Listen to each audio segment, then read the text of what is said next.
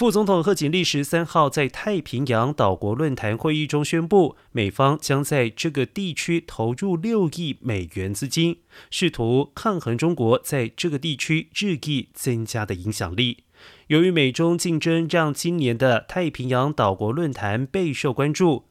来自具重要战略意义的太平洋地区领导人齐聚一堂，讨论中国与区域内国家签署安全协议引发安全疑虑、COVID-19 疫情，还有气候变化造成海平面不断上升等问题。这也是所罗门群岛今年稍早与中国签署具争议的安全协议以来，太平洋地区领导人首次会面。